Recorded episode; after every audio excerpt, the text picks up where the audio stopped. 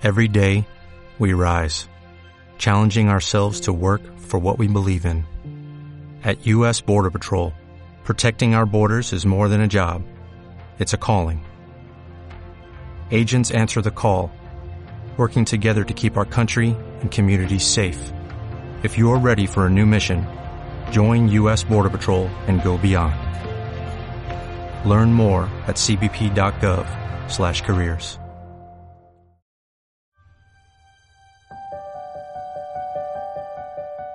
Déjame recordar a ese chaval que se crió entre películas en VHS. Déjame recordar a ese chaval que iba al videoclub como si fuese un ritual. Déjame recordar a ese chaval que en definitiva el cine le cambió la vida. Hemos llegado tarde, pero más vale cine que nunca.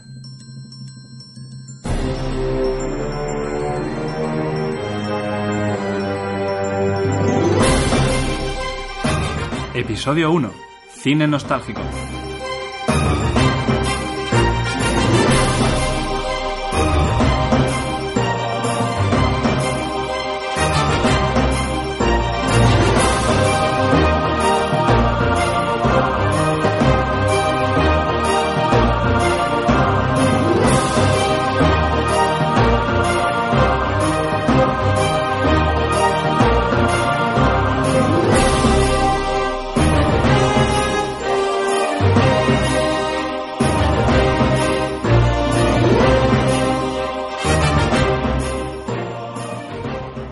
estamos aquí en Más Vale Cine que Nunca, un podcast, otro podcast más de cine.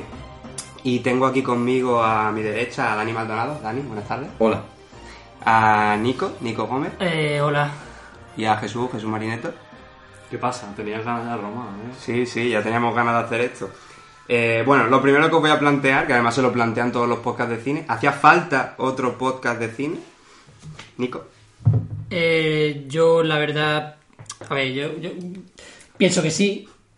Es totalmente necesario porque tú tenías muchas ganas, Román, y yo sé, No sé, teníamos que ayudarte en algo. Claro, me echáis la culpa a mí al A final. ver, ha quedado mucho tiempo libre ahora y entonces pues hay que llenarlo pues, con otro podcast más de cine. De cine. Jesús, ¿sabemos de cine lo suficiente como para hablar de cine? ¿O vamos a hacernos los sabiondillos?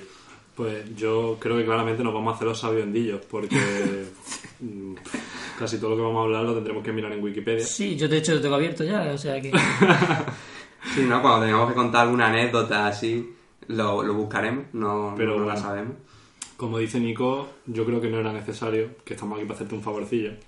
Pero me Bueno, lo si el vendiste favorcillo como... funciona, pues ya subir todo al carro. Me lo vendiste como un ratillo de amigos charlando y por ahí me convenciste. La verdad. Bueno, me gustaría también un poco decir quiénes son esta gente que me acompañan. Eh, Nico es mm, estudiante de comunicación audiovisual, eh, uno de los tíos que sabe más de cine. Bueno, un estudiante Un estudiante retirado. ha sido estudiante, ha sido estudiante. retirado. Sabe muchísimo de cine Sí. italiano y de cine oriental. Jesús Marineto eh, también ha estudiado comunicación audiovisual, ha hecho un máster de montaje de cine en la SCAC. Y Dani Maldonado, director de cine por la Universidad de Córdoba, es cierto, director de cine, no ha hecho todavía nada, ¿no? Igual que Nico es poeta no publicado. Exactamente. ¿Y? Y a mí me gustaría decir que yo he hecho algo, que he puesto la casa, pero ni siquiera, ¿no? No, estamos, porque- estamos grabando en la casa de Dani. Tú nos has traído aquí. Sí, y ya está, ¿no? Y a mí traigo. y os voy a un poco a dirigir un poquito si, si me dejáis.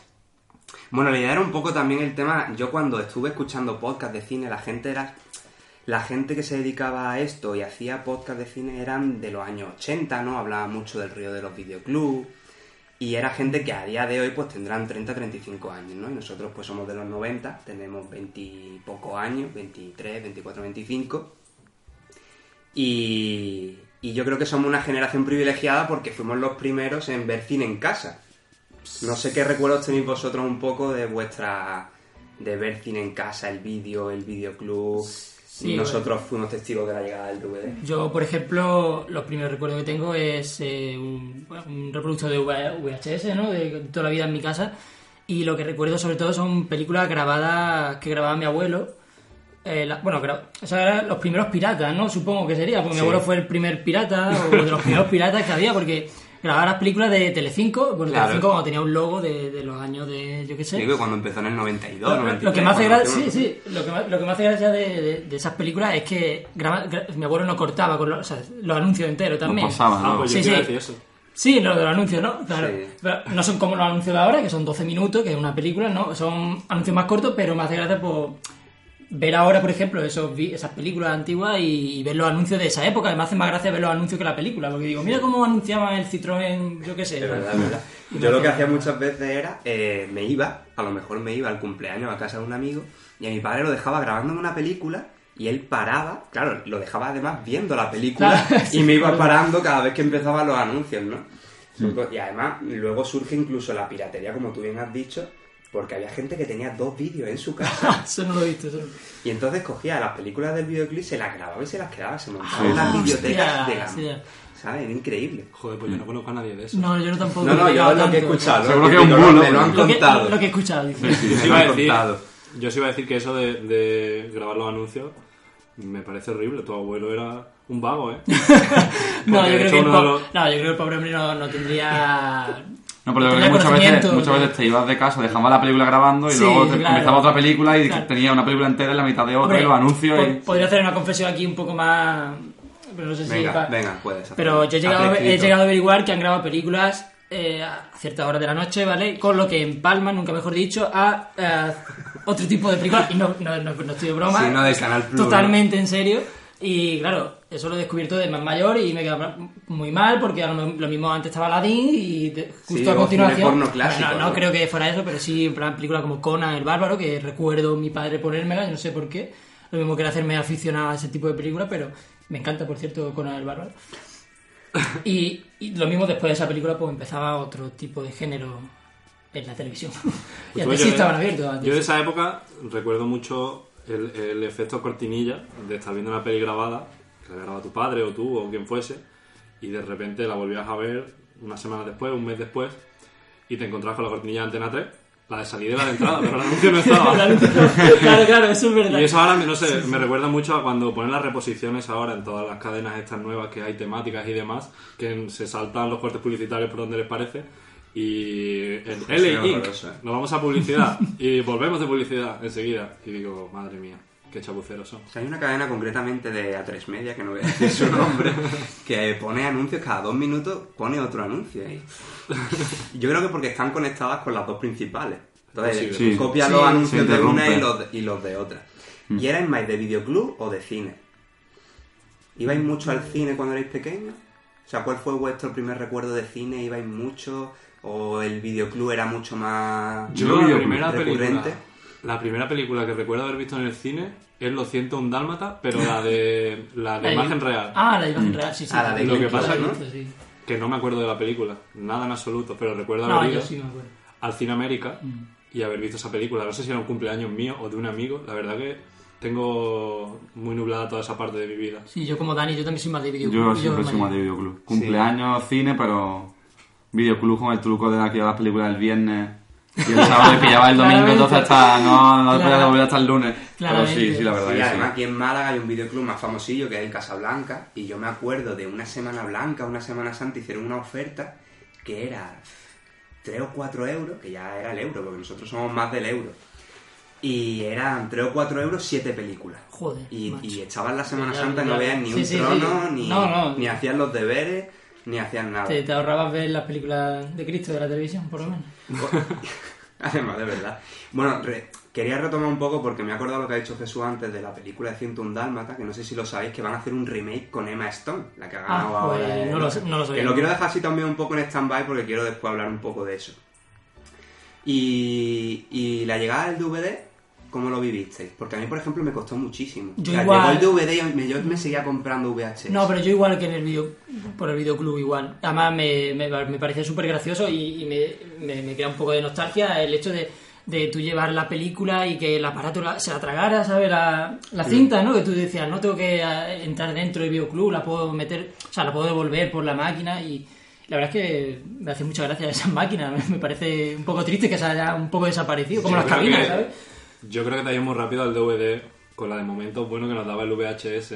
Bueno, Bueno, pues contadme, contadme. bueno y malo. Pues yo recuerdo que en mi casa hubo como seis meses o así que no pudimos utilizarlo porque no funcionaba. Y cuando lo llevamos a reparar resulta que había un clic dentro que lo había metido. La verdad que no me acuerdo si fue mi hermano o fui yo. Seguramente fue mi hermano. Pero... Yo no me acuerdo si fui yo, ¿sabes? No, Pero- hombre, este. Pero, claro, tú metías la cinta, no encajaba y el, el- al final nos, nos dieron el Playmobil aquel que habían sacado de allí. Y recuerdo haber ido con mis padres al Carrefour. Estamos diciendo marcas todo el rato. Sí, No pasa nada. Da igual, Algún día- no estamos cobrando por eso. algún día. Al Carrefour, eh, Carrefour que sería Prica por aquel entonces, Pícalo tanto.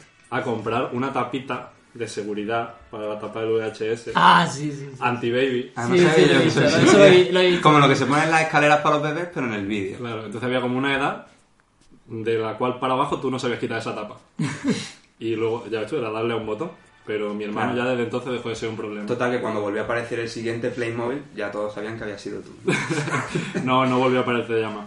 De hecho, yo creo que eso ya pilló en los últimos meses de vida del VHS en mi casa, que bueno, todavía está Sí. y todavía Sí, funciona. yo tengo también lo todavía uno. No sé por qué lo Y tenemos por aquí, guardado. Dani, Dani, tú también lo tienes por aquí. No, no, no tengo, tío. Tenía uno que tenía más años que una puerta, pero, pero mm, murió, murió. ¿Y las Yo, películas en VHS que eran vuestras, las tenéis todavía? ¿Las guardáis? Es que Aparte yo resulta que mis padres, como éramos unos piratas, por, por- yo no tengo muchas películas o casi ninguna o sea, Original. pues, de- original, claro. Entonces yo creo recordar que tenía un cassette de la banda sonora del Rey León, que sí que era original, pero películas, películas en VHS tenía muy pocas. Yo sé que mucha gente tiene muchas de Disney. Sí, no sé yo si tengo ustedes- muchas Sí, originales de Claro, Disney, las las de demás eran regrabadas. Claro, Sí. yo regra yo casi Con la etiqueta de Batman, borrada. Mi madre Eh, no sé qué es cuánto, borrada. lo más, gracioso, lo más gracioso de, ese- de hacer ese tipo de cosas no era solamente que te regrabaran una película, o sea, que grabaran una película, sino que en la misma cinta había como dos películas o incluso tres, o dos sobre dos seguros, ¿sabes? Sí, porque lo, y cuando vendían algunas cintas para grabar que decía 180 minutos, Claro, claro. decía, "Oh, con esta triunfada. No, pero yo recuerdo haber dos películas, entonces mi madre ponía, yo sé, Conan y Lo siento un dálmata, y era como, Qué mezcla. ¿qué? O no sé, era como la historia interminable y no sé qué. Y... Sí, yo muchas veces tenía Star Wars y un programa de Ana Rosa. Claro, muchas veces sabes, también, exacto, mi madre grababa las bueno, ya empezó a grabar Bueno, y vosotros, una pregunta. ¿Alguna vez habéis mm, grabado una peli encima de algo, de un documento familiar importante? ¿Vídeo de una boda, de Eh. padres? No, no, no, no. No sé vosotros. No porque estaba bien marcado eso, en plan comunión, no sé qué, o bautizo. Tú sí, ¿no? Por lo que si lo has planteado porque... No, tú- no, no, bueno, la verdad, bueno, puede ser que me haya pasado. No, yo creo que no. Pero bueno, de eso te- habría varias copias en casa. A ver, ¿no? yo recuerdo a mi madre haberme grabado algo el- encima de, de mi capítulo de Goku. Porque po- yo tenía, o sea, mi hermano y yo grabábamos por la mañana el capítulo de Goku, ¿no? Entonces, todavía estaba el VHS y mi madre. ¿El VHS? gra- El VHS. Y entonces, mi madre grababa encima Rosalinda, o no, no me acuerdo ya qué novela, la que hubiera, la primera, ¿no? Yo no me acuerdo ya la- las primeras novelas que empezaron a salir. Y mi madre me acuerdo, y me, me acuerdo- recuerdo que me mosqué muchísimo con ella, ¿vale? Porque me grabó encima de. A mí lo que me pasaba varias veces cuando mi, mi padre contrató el, lo que se llamaba antes Canal Satélite Digital, antes de ser Digital Plus, Oh, eh, Yo no era tan. Claro, no tenía te- de eso. Era un canal, era un canal que era el cero. Tú elegías por el de la televisión era el canal cero, ¿no? Y luego cuando ya te metías en el canal cero tenías que coger el mando del Digital Plus o del satélite digital y elegías el canal que tú quisieras. Y a mí lo que me ha pasado varias veces es que quería grabar algo del canal satélite digital, al vídeo le ponía grabar el cero, pero luego en el canal del canal satélite digital pues tenía puesto Cartoon Network y quería grabar Fox Kids. Y al final muchísimas películas me las he perdido porque no supe poner el canal de, del canal satélite digital. Sí era capaz de poner el cero, pero yo, no... yo ya me he se perdido cuando he dicho lo del cero, me he perdido ahí. O sea, Eso que es el, el drama de la gente que tenía canal El drama de la gente rica, ¿no? Problemas del primer Claro. Dani, cuéntanos alguna de esas películas de las que tú te acuerdas, que te relacionan, lo tienes relacionada con el videoclub, el VHS. Pues, a ver, yo es que el videoclub lo relaciono sobre todo a mi época adolescente cuando yo ya era capaz de ir al videoclub a, a sacar una peli. Antes ya era mi padre un poco el que tomaba la decisión junto con el, la persona encargada del videoclub, que normalmente era, era un gordo, ¿no? Eh, No tenemos encontrado. eh, y bueno, pues le decía, pues venga, esta o la otra. También, no sé si os recordaréis la, la ganas de ir al videoclub a ver una película y de repente con la car- Sí. el cartelito, cartulina de, de La cartulina reservada, roja, de ¿no? la cartulina roja, de decir, no, A mí lo que me no pasaba la puedo sacar. Claro, sí, sí, es verdad. Yo a veces le preguntaba al tío del videoclub, porque se supone que sabe de cine, Claro. y Sí. no tenía ni puñetera idea. La mayoría no las había visto. Sí, o te, o te recomendaba una que se va a todo el mundo porque estaba de moda, pero luego no valía nada. Pero yo recuerdo sobre todo eso, de ver cinta en casa y luego la llegada del DVD me impactó porque fue la llegada del DVD junto con mi primer ordenador de sobremesa. Bueno, Es más, la primera película Ya. que yo vi de DVD fue en la pantalla de ordenador encima de la tele, la pantalla de ordenador antigua, imagínate, con que, que eso no sé qué resolución tendría, que era enano, y el DVD conectado con el DVD player famoso, y vi Ocean Eleven, tío. La primera película que yo vi en DVD fue Ocean Eleven. y mi segunda película buena. fue El Señor de los Anillos, que además la tenía en versión extendida y la vi como 10.000 veces con los contenidos extra, pero... Claro, que además era al principio de los 2000, cuando llegó... Sí, sí, que fue, la- como el la, 2000. el DVD y el ordenador para mí fue como lo- un gran cambio. Luego el vídeo, pues, sobre todo el tema de rebobinarlo, de ver una película y luego tener que rebobinarla. Ah, sí, el vídeo que hacía. y bueno, en verdad he contado cosas que no me, habías preguntado, me habías preguntado por mis películas de... Bueno, pero me ha recordado eso una cosa. ¿Vosotros multaban en el videoclub si no dabais las películas rebobinadas? Sí, pero yo normalmente no. le ponía cara de pena. Yo tenía una cara de pena bastante curiosa. eh, y yo. Y funcionaba. Sí, porque funcionaba porque además era muy pequeñillo, bueno, sigo siendo, pero le conseguía dar pena al final y al final pues, las multas han sido pocas, la verdad. No, es que ha pasado, me ha pasado y contaba un drama, era mentira seguramente. Y ya está, y me, me libraba por ahí. Pero tampoco yo la, subí- la solía devolver. Había peleas en casa, evidentemente, por quién devolvía la película, que eso ha pa- ha pasado todo el mundo. Sí, es supongo, como lo de tirar la basura. Exactamente, Sí, como sí, tirar la basura. ¿Quién baja hoy? Pues, Cuando ya no lo quiere nadie. es un poco triste eso. sí. Bueno, entonces, Dani, ¿cuáles eran tus películas? Pues, tío, yo si tuviera que quedarme alguna película de mi infancia, sí, que me marcó, fue Batman Vuelve, la de Tim Burton, porque... Es la segunda, ¿no? Sí. Y eh, Danny DeVito haciendo de pingüino, tío, a mí me marcó... O sea, yo tuve, Sí. tuve un trauma importante. Yo, yo cuando dormía, tío, me imaginaba a pingüino andando por mi pasillo, tío, con los guantes de cuero, eh, mojados y, y me cagaba, tío, me cagaba. La verdad que... Es que tú lo piensas ahora, tú ves ahora Batman Vuelve, porque yo la revisité hace unos meses. Y no es una película para... No es una película para no niños. es una película para niños. No, es un poco. ti- un Muy poco Tim oscura, Burton, ¿no? muy- Muy Tim Burton. Es muy Tim Burton, Ah. pero aparte de lo que tú dices de que el pingüino daba miedo y tal, mm, hay un alto, unas altas connotaciones sexuales por parte de Catwoman, que yo no sé hasta qué punto no un niño puede ver eso o no. Eso es como lo de la tapita del vídeo. Hay una edad a partir de la cual empieza a darte Empieza a darte cuenta. de lo que es realmente... Claro, claro. Además, hace poco vi otra peli de Tim Burton muy reciente, la de Sombras Tenebrosas, la de con Johnny Depp otra vez.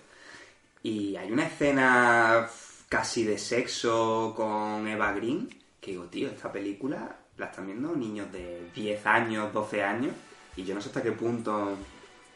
Bueno, entonces lo que dice Jesús, no te un poco el cociente. Sí, y luego ya cuando eres más mayor dices, mm, que Catwoman y el cuero, ¿no? O sea, un poco... o sea, te vas dando cuenta de ciertos detalles que cuando eres chico no te... Sí, por eso la, cabo- la última Catwoman me pareció un poco ridículo, porque fue, "Ah, yo ya he visto cosas... Yo esto me espando, ¿sabes? Esto para mí no es nada. Mm. Que no sé si lo sabéis, pero en la primera película de Batman, Tim Burton quería a Danny DeVito como Batman. Sí, porque hombre. quería hacer una parodia. Sí, hombre. Quería hacer la, peli- la serie de Adam West de los años 60 Sí, sí. Y quería hacer, en el año 1989, quería hacer una parodia quería que Danny DeVito fuera Batman. Pues, pues hubiera estado petado, pero en otro sentido, ¿no? Así que la Warner le dijo que no y aún así quería coger a Danny DeVito después. Pues menos mal que no sucedió. Sí, en mi- menos en mi mal. opinión, vaya. Sí. Bueno, o sí, ¿no? Entonces Danny a lo mejor no habría tenido el trauma. No, pero lo- yo recuerdo... Sí, Dani, lo siento Bueno, por ti. me me hubiese salvado, la verdad, pero bueno. Dani, lo siento por ti, pero la verdad es que hace un buen papel como... ¿no? como Sí, sí, sí, sí. No, el físico era el físico adecuado. era adecuado y Sí, sí, la verdad hace que- un buen papel, ¿no? Yo recuerdo, vamos, lo poco recuerdo de esa película, que hace mucho ya que la vi. Yo la vi no- hace unos cuantos años Sí, y me, sí. me sigue sorprendiendo Sí. porque era como, uff, que un- una película muy A mí me oscura. gusta porque salen pingüinos eh, y a mí Ah. me encantan los pingüinos, entonces... Un día le podemos dedicar un programita a Tim Burton. Sí, Tim Burton, sí. Y Nico, película. A ver, yo tengo, un, evi- como todo, unas pocas, pero hay una que, que yo vi muchísimo y que supongo que a mi hermano y a mí nos marcó bastante, fue Una pandilla de pillos. No sé si la habéis visto. Sí, sí, me encanta. Me encanta esa película. Bueno, pero yo hace poco, ¿no? Pensando un poco... Está en aquí- Netflix, creo, pues sí. Sí, o sea, la de los niños que hablan. La de alfalfa. Sí, como- bueno, niños que- Niños que hablan. Bueno, los niños no hablan, ¿eh? Niños chicos que hablan, ¿no? Sí, están sí. doblados o algo así. No, no, no, no están No, doblados, tío. son- son niños chicos que tienen una- un club súper guapo y hacen Sí, una carrera era de coche. eh, un Ah, club de, club de, ma- de machos antimujeres. Ah, no. Y te- te- son, son niños de... Además, son niños de 9 años y tú lo ves actuar y dices, joder, ¿cómo, Sí, sí, sí, cómo sí. pueden actuar de esa manera, no? Y la verdad es que me, me gustó mucho por el hecho de, de tener una cabaña, ¿no? De, porque ellos tenían su cabaña y yo, pues... Yo de chico siempre tener una cabaña, ¿no? Sí, sí, sí. Todo el mundo ha hecho una mundo- cabaña alguna vez en un campo, ¿no? Claro, en plan... Pero yo no, nunca la tuve. Yo la cabaña que tuve era de con las pinzas en mi casa, con las sábanas, ¿no? Lo típico. Y a mí lo que me ha sorprendido al releer un poco sobre la película es que sale el presidente de los Estados Unidos actual Sí. ahora, Donald Trump. Eh, Bueno, sale en una escena. La ¿sabes? Donald Trump sale también solo en casa, Solo en que casa, ahora hablaremos de ella. Sí, porque sí. es mi favorita. Eh, exacto, pero yo, o sea, yo sabía que, por ejemplo, en Solo en Casa, porque cu- cuando salió elegido presidente, pues sí que salió de escena, ¿no? De que ha A salido ver, en Casa. claro, yo sé que salía Donald Trump porque lo he visto ahora. En su momento no Claro. sabía quién era Claro, Donald Trump. exactamente, Era por eso te digo. Entonces, cuando yo vi a, volví a releer un poco sobre la película y, leí que salía Donald Trump, me, me quedé un poco en shock, en plan de, ¿en serio? Que a mí me encanta esta película, pero sale este señor. Pero también salen las las gemelas Olsen Sí, que salían en y todos lados también. Goldberg, esta, la, Whoopi Goldberg, ¿qué, qué ha sido de Whoopi Goldberg? Pues estaría Ha bien saberlo porque no lo sé, pero, pero sale porque hace de madre de uno de los niños. Y la verdad es que esta película a mí me encantó, sobre todo los temas que trataba. Pero bueno, no era consciente en esa época, yo quería la cabaña, punto. Eso es la verdad de la película. Una de las que tengo apuntadas tuyas, Nico, es La historia interminable. Esta me, me llama la atención mucho. Sí. porque yo es una eh, película que no vi de pequeño, la vi más sí, tarde y me pareció claro, una mierda. porque... ¿Te pareció que...? Me pareció una mierda. no, a ver... A mí esta película sí que no es muy de nuestra época, a lo mejor nosotros somos más de los 90, ¿no? Supongo. Pero sí que mi madre, pues, supongo que le gustaría a ella y nos la, pon- la ponía. Y la verdad es que mi hermano y yo se la pedíamos mucho a mi madre. Y a, a mí me daba, me daba miedo, de hecho, una escena. La, la escena del lobo, no sé si os acordáis, Sí. la escena del lobo, que es la, lo de la nada, ¿no? Sí, al final. Al final, exacto, ya al final. A mí me daba miedo, pero aún así pues, me parecía gracioso los muñecos porque está mal hecho, yo lo entiendo. Para, No, pero para más época, que mal hecho, tú lo has visto ahora. bien. Y claro, no lo he visto ahora. En o sea, términos de guion, tiene muchos fallos. Claro, y es que también eh, es una adaptación de una novela y. Yo es que la novela me la leí. Claro, Y eh, luego ese- vi la película. Claro, entonces te entiendo porque la novela la fue crítica a la película muchísimo porque no, no se parece en nada a la novela. No, porque además la, la segunda mitad de la novela no aparece. No aparece, película. exacto. La segunda Entonces- mitad entera. Hombre, yo como película, pues a mí tiene su encanto, ¿no? De- el hecho de los personajes, de Atreyu, de Fuyu, de... y de todo esto.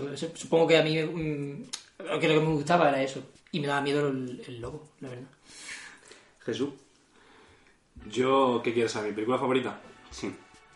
Bueno, pues yo la verdad que quería decir que cuando empezaste a preguntar sobre películas de mi infancia, la verdad es que es un auténtico lío porque yo no me acuerdo. Yo, yo recuerdo muchas películas que me han gustado, que me han marcado, pero realmente no sé, la que vi con 8 años y la que vi con 15. Entonces, lo que sí tengo claro es que solo en casa, cuando era pequeño, ya digo pequeño, entre 8 y 15 años, la vi como 200.000 veces. Esa la tenía grabada con las cortinillas de Antena 3 y además se veía perfectamente en las distintas versiones que tenía la evolución de la imagen corporativa de Antena 3 conforme Sí, sí, iba- iban haciendo reemisiones de la película. Y es una película que a mí me encantaba, pues porque, yo qué sé, el, el chaval ese de clase media alta americana con esas casas que tiene, teniéndolo a su entera disposición todas las herramientas del padre, que el padre tenía que tener un taller de... El de padre era madera. bricomanía. Pues, exacto, en el, el padre en el, ca- la casa suya grababan bricomanía por las tardes, porque vamos. Y yo recuerdo que disfrutaba muchísimo viendo el proceso de preparación, porque luego te reías con todo lo que le pasaba a los dos ladrones, ¿no? Pero... Las pero- trampas, ¿no? El Sí, hecho de- la trampa, a mí... eh, Todo Eso- el mundo, todo el mundo quiso ser Macaulay Culkin Eh, una vez. Pero yo creo pero, Poner trampa por, y- por el hecho de, de la no porque se de comer lo que quisiera de la libertad que tenía ¿no? Eso, eso. Sí, Primero poco- está esa parte de, Claro, de de- estoy solo en el paraíso. exacto Que bueno, que- que ahora hablaremos de la segunda parte, que es todavía mejor. Pero, pero tú ves al niño ahí disfrutando de, de esa casa y luego ya cuando empieza a complicarse un poco la trama, que de repente extiende ese plano de la casa sobre la mesa que tú dices, se va a liar parda. Y empieza a preparar esas trampas que tú dices, madre mía, ¿por qué no me robarán a mí en mi casa? Que me habré quedado solo alguna vez para que me pase esto. Yo lo disfrutaba muchísimo. Y luego, claro, te partías el culo de risa con todo lo que le pasaba a, a los dos elementos estos que pusieron a robar la casa. Hombre, yo agradezco a mis padres que no me dejaran solo porque el actor no ha acabado bastante yo en la regular, película- ¿no? El... ¿Creéis que es ¿cómo se llama? el estado actual de. Macaulay Culkin. ¿Creéis que el estado actual de Macaulay Culkin tiene que ver con el trauma infantil que produjo? Pues puede ser, eh, sería una Bueno, está él, está el que hizo de Anakin en Star Wars. en la Bueno, se ha dejado la cine de- directamente. La amenaza fantasma. se ha dejado de hacer cine y se ha quedado un poco... Le hacían bullying en, en Sí, el sí, colegio sí, sí. porque era, el- Pero- era Anakin ¿Cómo Skywalker. puedes hacerte bullying, sabes? Si eres el puto Anakin, Eso ¿sabes? yo pensé. Joder. Pues yo, pues eso, después vino la segunda parte, que fue como mm, las- la, la excepción de la norma de las segundas partes nunca son buenas, porque para mí era todavía mejor. Claro, está solo en Casa 2 y El Padrino 2, ¿sabes? Las dos Bueno, y la de Batman, ¿no? La de Nolan, la trilogía de Nolan, la, la, la No, de- Caballero Oscuro. Caballero Oscuro, leche. También está solo en Casa 3, pero no creo que debamos hablar de esa película porque... Demasiado moderna. Me vais a matar, pero es la que yo he visto. No he visto ni la 1 ni la 2. Venga, he visto Román, las por tres. favor. Bueno, pues, presentador que no me ha gustado, de verdad. Y es nuestro presentador. Yo cre- creo que vamos a cortar un momento para darle una paliza a Román y ahora volvemos. Pues si has visto la 3, mm, me imagino que te habrá parecido un, un truño muy Bueno, raro. la vi de Pero es que pequeño. también la 3 salió cuando éramos mayores, ya no era Sí, lo ya, mismo. yo no era lo Pero a mí me encantó, ¿eh? Porque era como todo, pero más modernizado. Pero lo cambiaron al niño y ya... ¿Te parece perdió que yo no recuerdo la 3? Pues la 3, yo no la recuerdo. Era un niño Ah, con melena. Pero ¿cómo, Sí. cómo, qué, qué pasa en la 3? Porque yo no la recuerdo, de verdad. La 3 no era la del coche teledirigido ese, que Sí, tenía un sí. chip súper secreto, pero es que a ella le metieron un... La otra estaba guay porque al final era una cosa que tú Mira, te en esa época salía la podía peli ya pasar. de, Ya.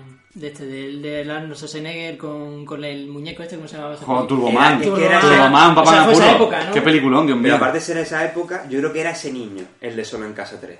Ah, ¿Ah, no, sí? no, ese niño es el de Anakin. Es Anakin Skywalker.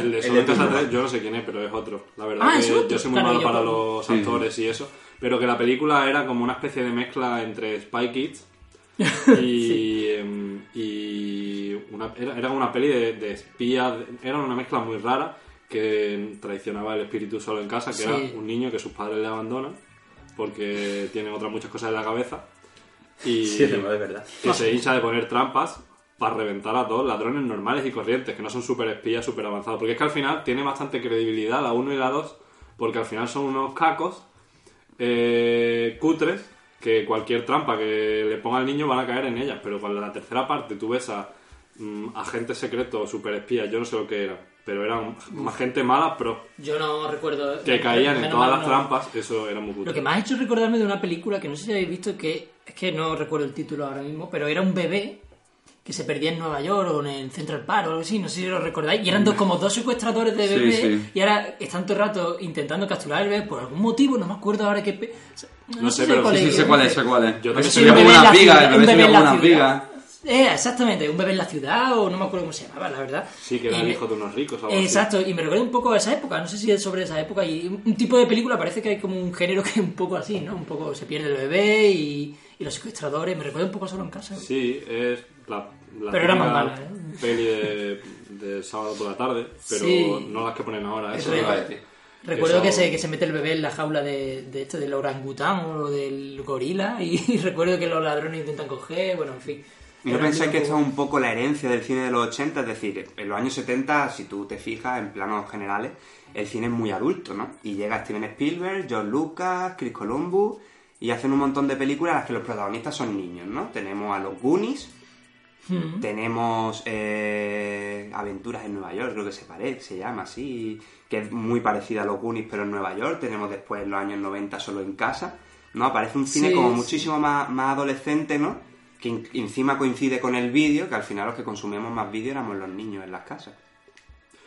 Yo lo que sí creo un poco, volviendo a, a lo que tú decías al principio de, de que nosotros somos una generación que, mm, digamos, hemos vivido un cine distinto al que habitualmente se mitifica en, los medios y en los libros.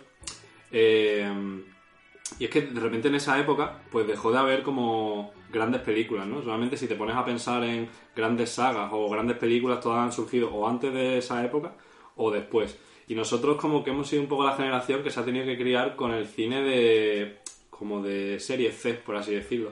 Que son pelis que no están mal, que están producidas por gente influyente y que al final mm, son buenos productos, pero no tienen un ejemplo. Solo en casa, para mí es un peliculón, la he disfrutado, la he visto muchas veces, pero es una película que ahora la veo de nuevo y simplemente me entretiene un rato, no Sí. es que tenga nada especial. Pero no, no sé, no sabría yo decir, a lo mejor porque no sé tanto de cine como me gustaría, una película mítica o una saga mítica que vaya a pasar a la historia como las de la década anterior o como las de la década, pos- década posterior. Sí, pero sin embargo, a día de hoy el cine de los 80 se está como revalorizando, ¿no? El Sí, cine está- ese 80, 90 han querido hacer un remake de los Goonies.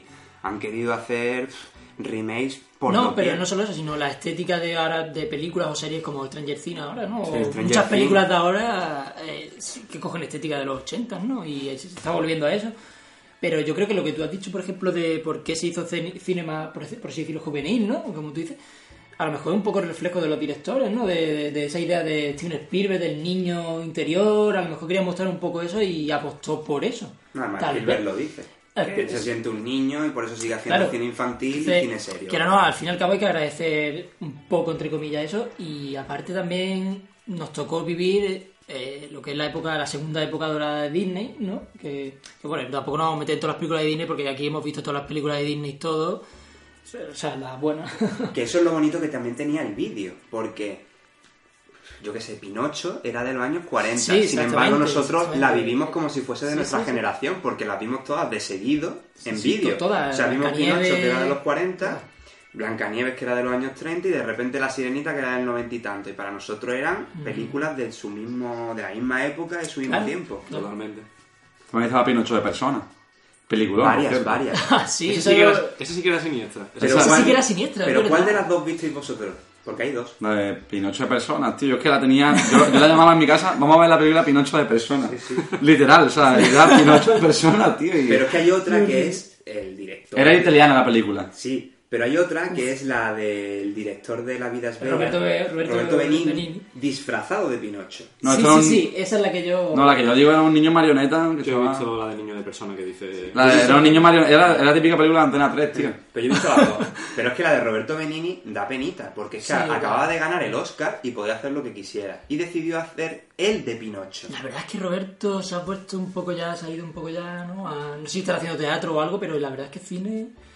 Yo no no he visto esa película, hizo un par más. hizo un par más, la de la- el, el Tigre de la Nieve o algo así, y, y poco más. Y bueno, esa Johnny Palillo, que no la conocido ustedes, pero muy buena, ya hablaremos un día Johnny de... Palillo. Cuando hablemos de cine italiano... La voy a ver porque me hace gracia. Sí, sí, me por eso, pues, Johnny pues, Palillo. A mí de me, me recuerda a Papá Piquillo. No sé por Sí, qué. sí, no. Eso estaba pensando Eh, era ya, si algún día hablamos de cine italiano o algo, hablaremos de ella porque la verdad es que me hace muchas gracias esa película. Deberíais verla porque es bastante gra- es de risa, ¿vale? Es una peli de risa. Johnny Palillo. Johnny Palillo.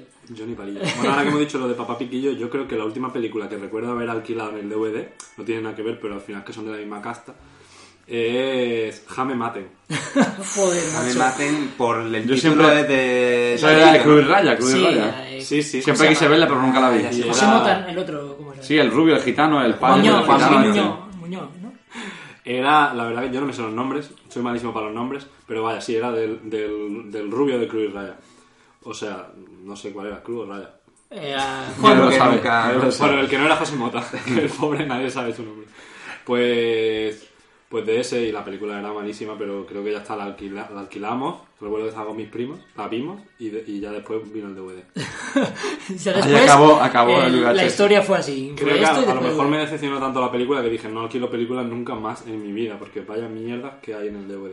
En el, En videoclub. Sí, el videoclub. Yo, de esa época están las de chiquito también, no hay que olvidarse. pa- A mí de- me encantaba A mí Brácula. me encantaban también. Brácula. Sí, sí. eh, Una ¿cómo se gran película. Jam- no, Jaime Mates no, esa es la que te he dicho. Estaba Brácula, estaba la del oeste también. La del ¿no? oeste, Hizo- esa es la que del digo. oeste y la de Brácula. Para mí la de Brácula Papá fue... Piquillo. Bueno, Papá Piquillo, Papá Piquillo era malísima. Sí, pero a mí... Pero Brácula tú la ves ahora y te ríes. ¿eh? Claro, claro, eso es lo que yo digo. Una película de sí, infancia también, Brácula. Hay que un poco no estar orgulloso de la figura del chiquito porque ha llegado a, ser- a hacer cine eh, hasta en Japón y ha hecho anuncios de Burger King, joder. Así que Bueno, ahora desde aquí habría que hacerle un homenaje a Chiquito, ¿eh? Está en manzana rota ahora Sí. haciendo anuncios. Sí, sí, lo he visto. Un respeto a Chiquito, que es de Málaga, que eso no lo hemos dicho, que aquí somos todos de Málaga y que tenemos que poner Sí, en valor hombre. las grandes figuras culturales que da esta ciudad. Sí, Antonio. Bande- está Antonio Bandera y, Y Chiquito. chiquito. O sea, no hay más. Además, aprovechando que ayer cerró el Festival de Málaga, ¿no? Hemos aprovechado para reunirnos y hablar un poquito de, de cine. Pues sí, lo cerró, bueno, y hablando de Antonio Bandera, que Sí. ha tenido un poco de apechusque el pobre, Sí. Sí, parece. y, mm, y le han dado la, la guiñada honorífica. honorífica, ¿no? De Vale. a la trayectoria, que yo creo que está bastante bien, hombre. Desde luego, seguramente sea la figura española mm, cinematográfica más conocida, ¿no? Ahora mismo, creo yo. Bueno, está Bueno, Bardem, Bardem, se la comía, ¿no? Cruz. Bueno, no, pero no te creas, porque Bandera ha hecho ciertas cosas que no ha conseguido a lo mejor Bardem. No, solo, no digo a premios, me- no me refiero a eso, pero Yo es que me consiguió pongo- abrir... Yo mm, creo ¿no? que si me pongo en el lugar de una señora americana y pienso en un actor español, Sí, Pues nunca ha sido una señora americana, pero yo creo que pensaría en Antonio Banderas. Sí, yo- más yo que pienso Javier igual, Bardem. sí, yo pienso. Aunque es verdad que Javier Como también por la edad, yo creo. Claro. Si tú preguntas aquí a una generación como la nuestra, no sé yo qué decirte. Yo creo que estaría más mitad y mitad. Bueno, dejando un poquito así aparte el tema de Javier Bardem, Antonio Banderas, estábamos antes hablando del tema del DVD. Yo es que con el DVD tuve un problema muy gordo, porque yo tenía una colección de VHS muy grande, además de cine original, que no era grabado, tenía películas grabadas, pero también tenía muchísimo cine original. Y claro, llega el DVD y yo no sé por qué no creía mucho en el DVD, ¿no? Era como, bueno, a lo mejor esto es como el beta, y yo no sabía ni lo que era el beta. Y Entonces, ¿cómo, cómo pensaste eso? bueno, no lo, no lo comparé, lo comparé. Vaya acaba de fue, soltar. fue una racionalización a posteriori. Y, y me daba mucho coraje porque digo, bueno, si ahora me empiezo a comprar DVD y me compro un aparato de DVD, ¿ahora qué hago con las cintas? Que además yo creo que eso fue un problema que tuvimos todos y por eso salen los DVDs con vídeo, que yo tengo uno, que puedes Buah. meter cinta y puedes meter DVD. Qué catástrofe. Yo no tengo eso, eso, eso es un invento del diablo. ¿eh? O, sea, o sea, es como echarle piña a la pizza, me parece igual. Oye, un respeto a los que tomamos piña en la pizza. No, pero. No sé, eh, tu padre tendría problemas, no tú, ¿no? No, lo Te compró muchas películas originales y Sí. ahora se han quedado ahí un poco en la hecho, ¿no? de hecho, DVDs tengo poquísimo.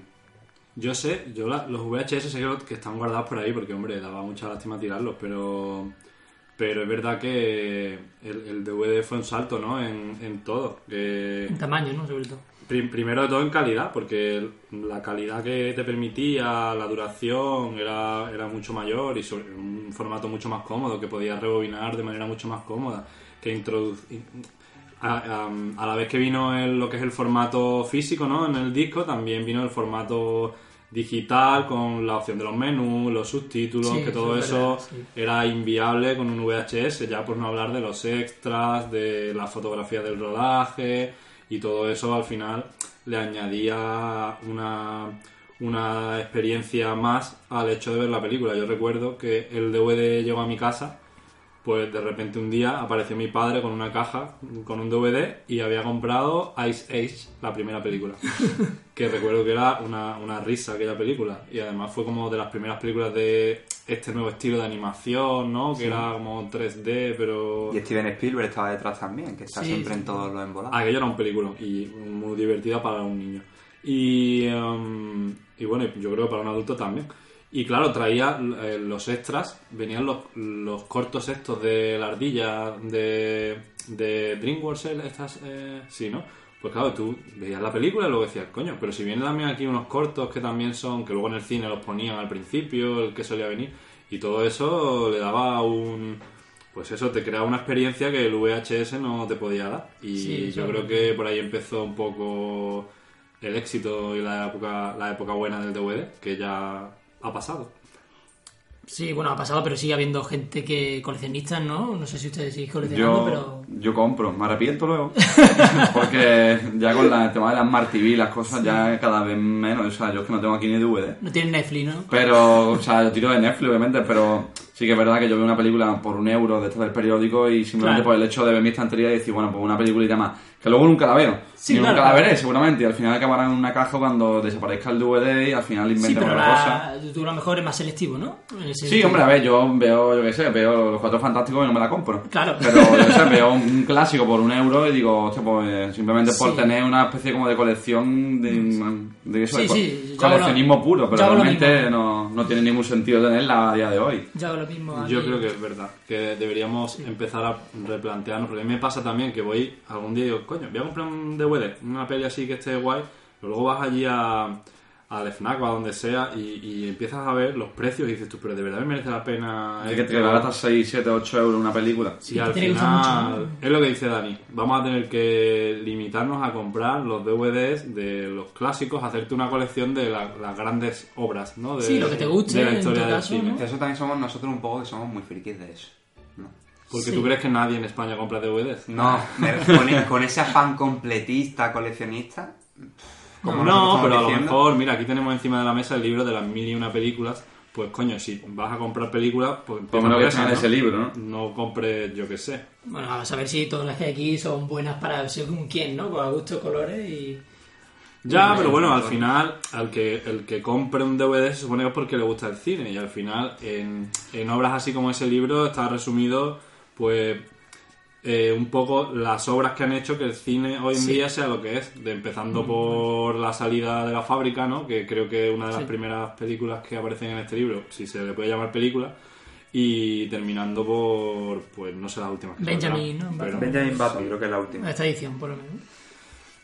Bueno, yo sí, cuando me has dicho antes lo de los extras del DVD, sí es verdad que, y aún así nosotros no consumíamos mucho cine cuando éramos pequeños en versión original, pero yo creo que fue la primera toma de contacto, Sí, ¿no? Con la opción de del ver cine en versión original. Bueno, mi primera toma de contacto con la versión original creo que era cuando en Canal Sur a Doraemon se le escuchaba el japonés de fondo.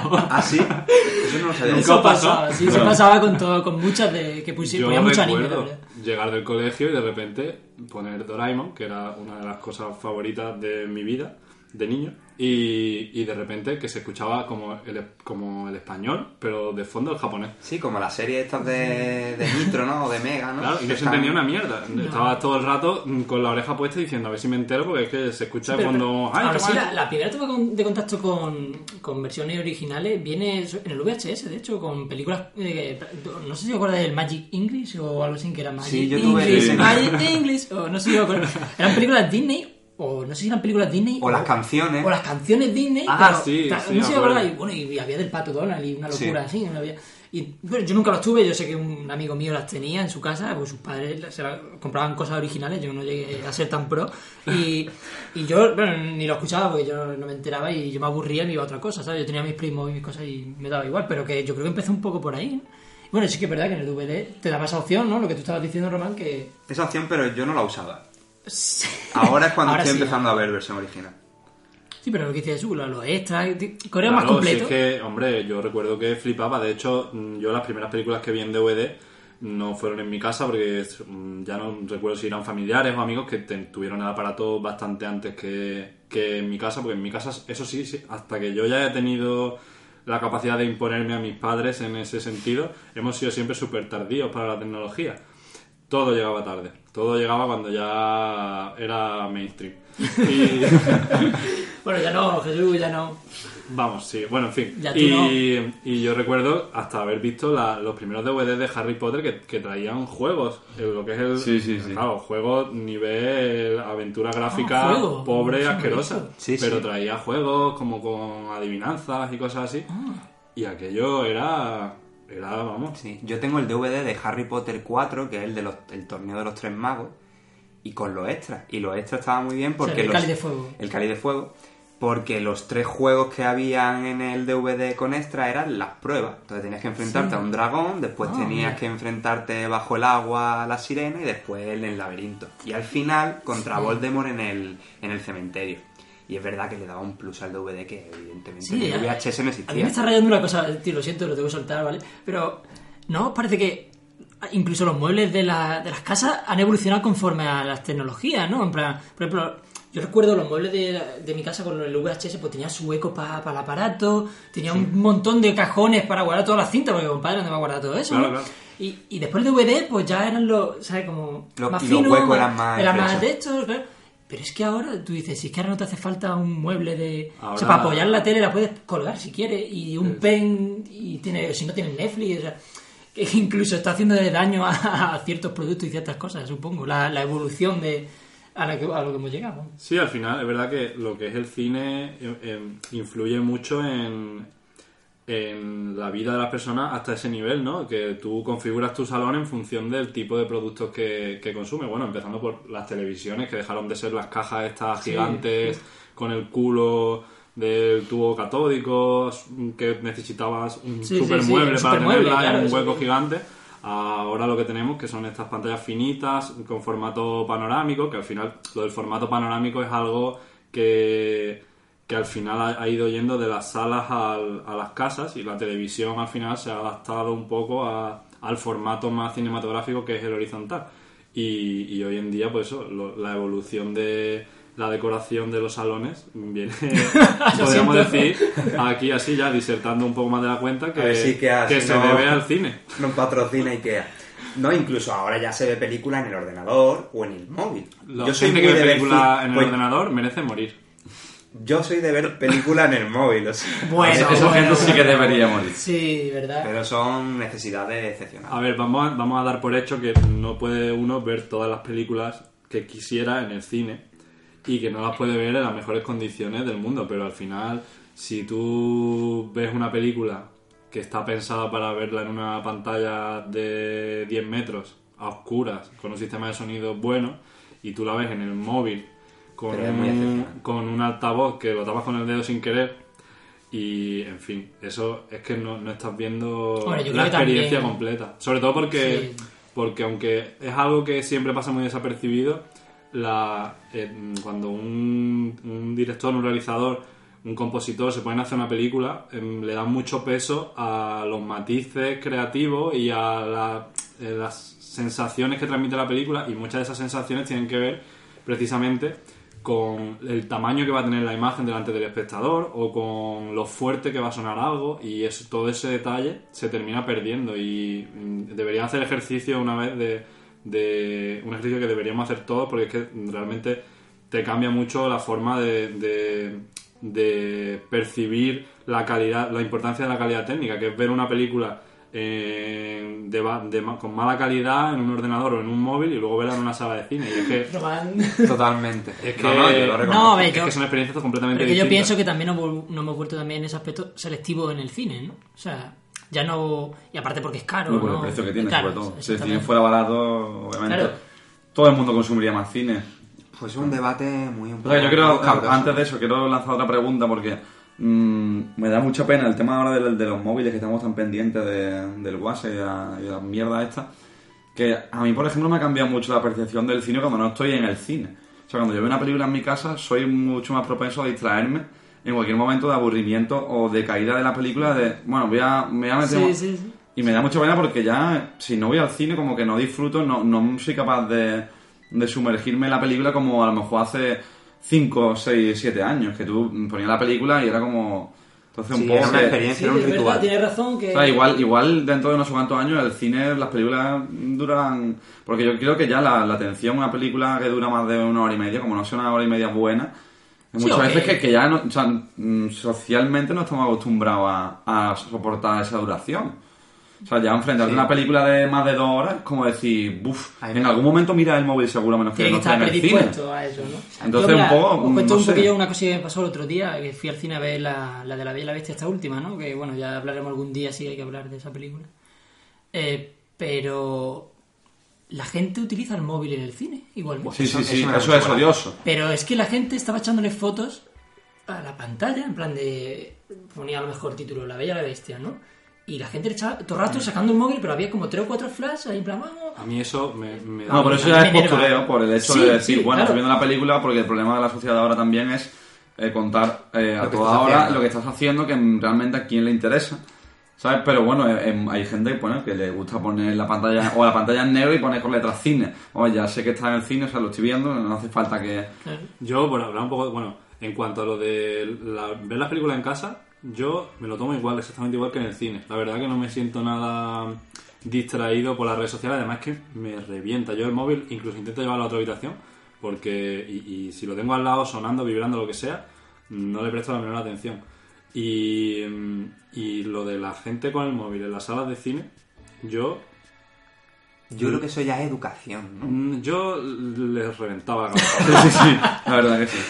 Todo porque hay mucha gente que, bueno, lo de las fotos, bueno, poco, poco postureo, no pasa nada, le hace una foto, pero hay gente que, que se mete en el WhatsApp, que tú lo estás viendo, gente viendo una película viendo Instagram. Claro. Yo creo que Ilumina gente- y O sea, aparte- il- iluminando a claro, muerte, y con el además- brillo a tope. Y además con lo que cuesta el cine. Claro, y tú dices, joder, mm, Que te da quédate coraje, en tu ¿sabes? casa. Es que te da Además es que coraje. antes yo recuerdo que antes podías tener la mala suerte de que te tocara muy cerca de la escalera y te cegaban la lucecita esta azul que ponen los escalones para que la Sí, gente no se caiga. Y yo digo, el, el mamón que haya inventado esto ya podía haberlo puesto un poco más bajito la luz o a ver, yo qué sé, alguna otra solución para no, para no cegarte. Y ahora lo que tienes es que te asomas así un poco para adelante y tienes 200 pantallas de móvil que tú dices, Sí, sí, pero sí. inútiles, ¿para qué estáis pagando este dineral? ¿Para ver una película o para estar poniendo ver, yo en las nunca, redes sociales? nunca me he puesto borde con nadie en el cine. Y soy borde, ¿vale? Pues pero yo no, yo soy Yo, bastante... yo soy un callón. de- Yo, yo soy, pero debería ser cabrón de aquí para adelante. O sea, y mira que lo soy, pero que no lo soy en el cine. No sé por qué, pero el otro día, eso, viendo la película esa, mucha gente echando fotos como si fuera, yo qué sé, el evento del año y tampoco la película, bueno, ya... Que Yo, la haya visto cosa- bien, pero que vaya. Ya que estamos hablando No de te esto- gustó. No ¿no? me gustó nada, la verdad. Yo ya que estamos hablando de esto, una cosa que me ha matado fue ayer, que salió, no sé si salió ayer, pero yo lo vi ayer, el tráiler de, de los cuatro, de mm, los, La Liga de la Justicia. Sí, te no, lo no envié vi- yo. yo no lo he visto. Me lo enviaste tú, sí. Y, y estaba, eh, ¿sabéis ahora que para las redes sociales se empiezan se han empezado a hacer todos los vídeos en cuadrado, ¿no? En formato Sí. Para poder cuadrado. verla desde el móvil. además. para que sea, digamos, más cómodo de verlo sin salirte del muro, que lo ves ahí la reproducción automática esta de Facebook y tal. Y, y digo, joder, pero no pueden haber hecho que es el trailer de la película, que están cortándote un trozo enorme por un lado y por otro. Pero de- corta, el trailer lo han hecho... Sí, sí, el tráiler tú lo ves y, Son cuatro y, tres, ¿no? y han ¿Cuatro- hecho cuatro tres? eh, con dos cojones. Lo podemos hacer en cuadrado y le han cortado un Porque aquí también vamos a decir tacos a veces. Pues porque me indigna mucho. Pero si nos indigna algo lo digo, decimos, pues nada, joder. ya está. Que seguro que a ustedes también os indignan. Al final sería un drama, pero terminaríamos haciendo las películas, terminarán haciendo las películas en ese formato, porque es que al final ya la gente va a terminar viéndola en el móvil, como tú, Román. Tío, me pilló ahí. Pero vamos, tú también lo viste. Bueno, pero en el móvil móvil se lo cuando- puede ver en formato panorámico, gracias a Dios. Sí, no es lo mismo, obviamente, pero hombre, yo no creo que el cine vuelva a 4.3, ¿no? Pero la gente, bueno, eso otra otra gente odiosa, la que tiene siempre bloqueado el girar del, de la pantalla. Yo lo tengo, tío. Yo- Lo que hago, Pero ¿por qué odias. tenéis eso? Me Yo, lo- yo no lo tengo. Os odio, ¿por qué tenéis eso? Es que eh, Porque mi móvil es muy sensible a eso. Yo estoy todo el rato así. Y yo no quiero que el móvil vaya conmigo a veces. tú sí que eres sensible. Pero Muy radiofónico así lo de hacer esto. Yo cuando alguien se pone a ver un vídeo y, y con la- al final te da pereza quitarle el bloqueo y ves el vídeo mal. Y No, porque ahora. Facebook ha dado la opción de que cuando tú lo pones en pantalla completa, se, Se te gira gira solo, claro. Y en YouTube pasa igual. Y en Vimeo ahora. Igual. el el tráiler- atrás, ¿eh? El tráiler de la Liga de la Justicia lo vi en quedado 2015 YouTube. ¿Ya has visto cómo no hace tanta falta darle la vuelta al y móvil? después te lo pasé. Yo estoy indignado. es todo lo que tengo que decir. Eh, bueno, vamos ahora con la sección de los oyentes que nos han enviado preguntas por correo electrónico y por, y por Facebook. Julio de Málaga nos pregunta: Groot y Rocket, de Guardianes de la Galaxia, tienen las voces de unos actores que son Vin Diesel y Bradley Sí, Cooper. ¿Es Vin Diesel o Vin Diesel? Es Vin Diesel, ¿no? Vin es que Diesel. yo ah, hubo una Por la una- colonia, ¿no? Diesel. una- ¿Diesel? un momento muy concreto de mi vida en el que dejé de escuchar Diesel y empecé a escuchar Diesel y ya mm, Hombre, aquí, eh, aquí en Málaga, pues seguramente es diésel. Eh, ponme diésel de- o de 95. no al contrario yo, Fuera de aquí. bueno, un poquito de cancercito para todos. vale bueno no Bueno, dice, ¿son ellos los que hacen los movimientos? Y si no es así, ¿por qué cogen a un actor para dar su voz y a otro para los movimientos y los gestos? eso eh, qué tenemos que responderlo A ver, no Si me- quieres. Deberíamos. O sea, lo que está preguntando es que porque la peli han grabado actores, ¿no? Haciendo los movimientos y luego Sí. otros actores distintos le han doblado. Sí, porque Bradley Cooper y Vin Diesel son los que les ponen la voz, pero no son los que han hecho la captura de movimiento. Al otro momento es las mallas estas ridículas, ¿no? sí. Que te ponen con puntitos verdes y tú vas haciendo el Sí. gilipollas un poco. Bueno, y por recordar, Groot es el árbol gigante y Rocket Sí, es el eh, mapache. la- A ver, pues mira, vale.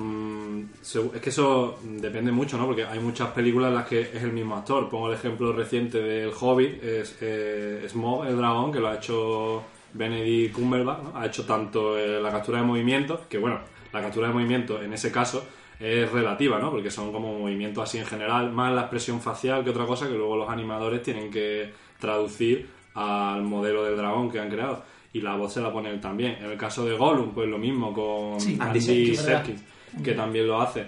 En este caso, pues a lo mejor no terminaba de encajar eh, la voz de los actores con el personaje y seguramente fuera una decisión eh, posterior al rodaje, que seguramente tendrían pensado utilizar las voces y la, Sí, la misma voz del actor que ha hecho la captura de movimiento y después han dicho, hostia, pues no, no queda bien, vamos a ponerle otra voz y se ha doblado. Yo sé que el hermano del director, James Gunn, el, direc- el hermano, es el que pone la captura de movimiento a Rocket, al mapache.